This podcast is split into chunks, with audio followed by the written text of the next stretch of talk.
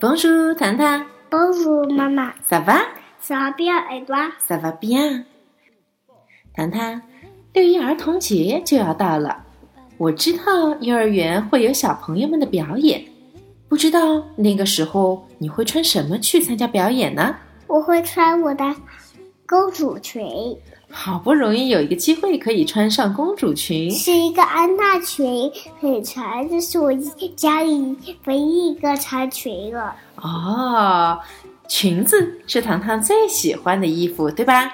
对，每个小女孩都希望自己打扮的像公主一样，每一个小男生都希望在过节的时候打扮得像王子一样。你说是吗？是从这节课开始，糖妈要和糖糖一起来跟小朋友们聊一聊那些关于衣服的故事，好吗？好。都说法国人是最擅长于穿衣服的，的确，那些六七十岁甚至于八十岁的巴黎的老太太们，都打扮得非常的优雅。带堂妹去巴黎的时候，她还十分羡慕，为什么这么老的老太太还可以穿得红红绿绿的呢？这就是我们法国人的优雅穿着。我们提到法式穿着，其实会有很多标志性的词语，比如说贝雷帽、小黑裙，对吧？对呀。而且唐妈今天可能要从另外一个角度，首先开始我们学习这一堂穿着的课程。让我们从最简单的词语开始吧。好，我们都说早晨起来要穿衣服，穿衣服。衣服是一个非常笼统的称呼，对吧？对，它代表了所有的不同的服装，比如说冬装、夏装、工作服、演出服。那么外套。对了，还有外套。那么在法语中也有这样一个统称，叫做 vêtement。vêtement。vêtement。vêtement。代表衣服。衣服。这个单词。正如刚才在中文中所说，涵盖了我们能想到的所有类型的衣服，无论是冬装 （vêtement d'hiver） 还是夏装 （vêtement d'été），或者是工作服 （vêtement de travail），怎么样都可以用 vêtement 来代表，所以它是一个万能的词语。当然啦。虽然 vêtement 可以代表衣服的统称，但是我们要区分那么多不同的服装，总要细分一下吧。今天就让我们先从小男生的衣服开始谈起吧。首先，我们作为男子汉，作为绅士，经常会穿的是衬衣。小朋友们没有看错。衬衣这个单词可是一个阴性的单词哦，跟着我一起读：une chemise。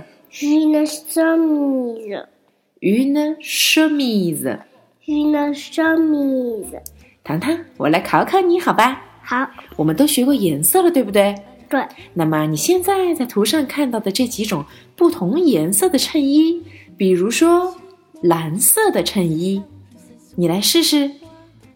bleu une chemise。颜色要放在我们名词的后面，好吗？好。所以应该是 une chemise bleu。对啦，une chemise bleu。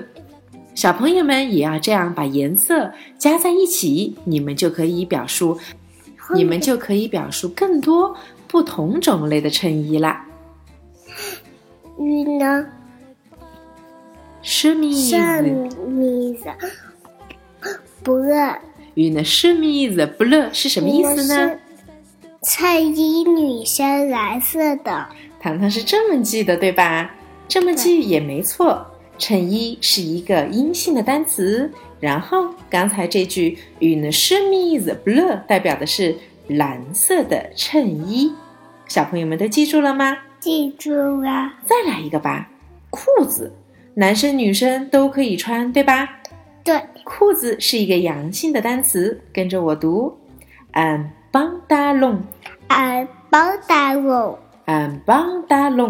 达龙，安邦达龙。安邦达龙。我们再来试试，一条黄色的裤子怎么说呀？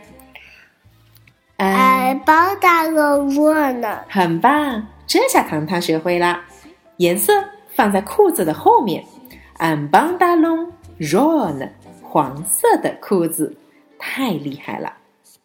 当然，立志于培养又帅气又成功的小帅哥的糖妈，一定要来给小朋友们普及一个单词。这个单词叫做 angostume angostume angostume angostume。很棒，angostume 代表着男生的西服、西装。小朋友们，特别是男孩子们。穿上帅气的西服，你也可以是小帅哥和小绅士哟。女孩子们不要着急，明天让我们来学习女孩子的那些美丽的裙子吧。好呀，好了，今天的课就到这里，哦吼吧，哦吼吧。